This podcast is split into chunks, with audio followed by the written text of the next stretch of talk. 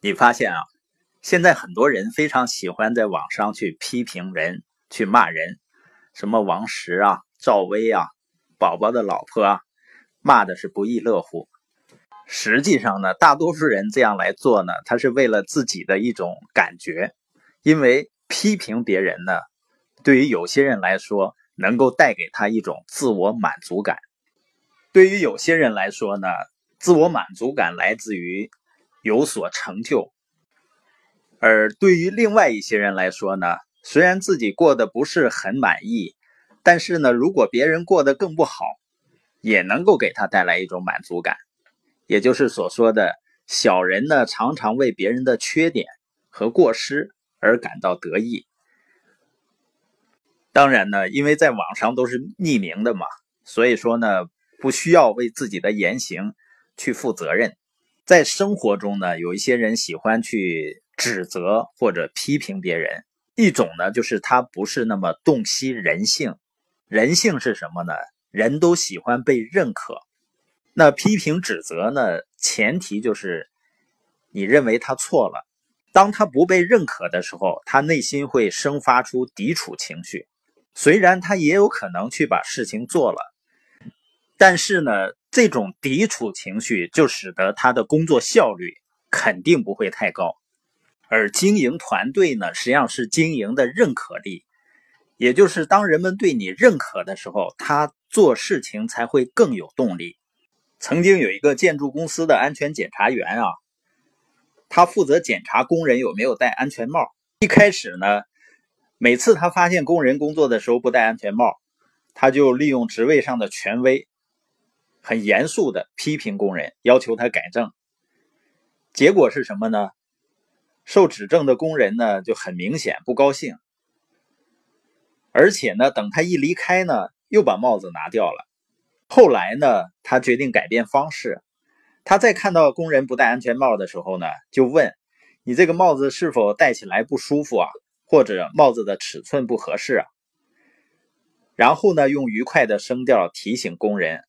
戴安全帽的重要性，然后要求他们在工作时最好戴上，这样呢效果就比以前要好多了。所以有的时候呢，人们在批评和指责别人的时候，他也是为了自己展示权威。你看我多厉害啊！你们必须要听我的。但是这样的结果呢，会破坏人际关系，你给予人们的尊重就不足够。但是有的时候人们确实是做错了事情啊，你说难道是不说吗？不是不说，而是不能用指责的方式，因为人性就是这样的，他做错了事的时候呢，只会怨天尤人，就是不去责怪自己。我们也是这样，是吧？批评就像家里的鸽子一样，最后呢总会飞回来，所以我们要认清呢。我们想指责或者纠正的对象，他们会为自己辩解，甚至反过来攻击我们。林肯呢，被称为美国有史以来最伟大的总统之一。他在年轻的时候呢，就喜欢批评和嘲弄别人。有一次呢，差点引起一场决斗。这件事情呢，让林肯懂得了如何和人相处的艺术。从那以后呢，他就不再写信骂人了，也不再任意嘲弄别人了。正是从那个时候，他不再为任何事指责任何人。在南北战争期间呢，林肯夫人都极力谴责南方人。林肯呢就说：“啊，不用责怪他们，同样的情况换上我们，大概也会这样的。”一八六三年的七月一号到三号的时候呢，盖茨堡战役打响了。到了七月四号晚上呢，李将军开始向南方撤退。当时呢，暴雨倾盆。李将军带着败兵呢，逃到波多马克河边。只见前方是高涨的河水，后面呢是乘胜追击的政府军。李将军呢进退无据，真是陷入了困境。林肯知道呢，这是天降的大好良机，只要打败李将军的军队啊，战争很快就可以结束了。所以他满怀希望的下了一道命令给米蒂将军，让他立刻出击李将军。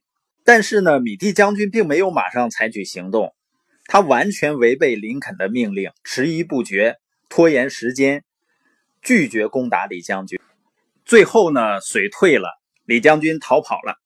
林肯可以说是勃然大怒，在极端失望的时候，林肯坐下来呢，给米蒂写了一封信：“亲爱的将军，我不相信你对李将军逃走一事会深感不幸。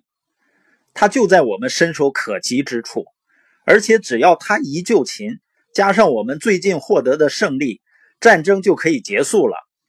现在呢，战争势必延续下去。”上星期一，你不能顺利擒得李将军。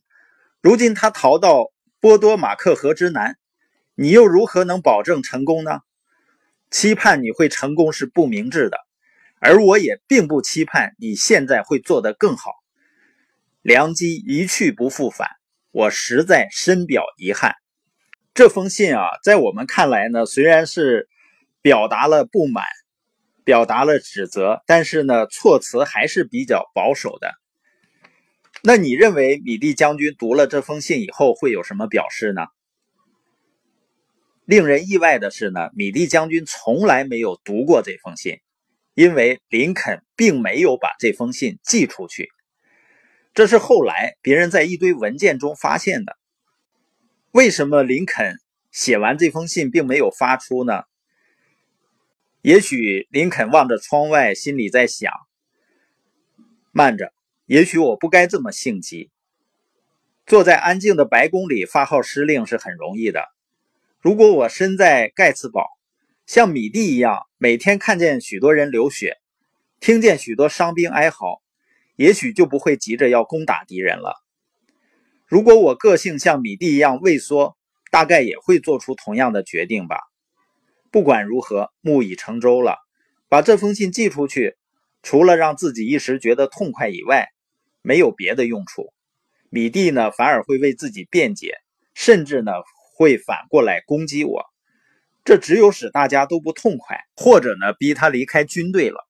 因为林肯年轻的时候经过的惨痛经验告诉他，尖锐的批评和攻击所得的效果都等于零。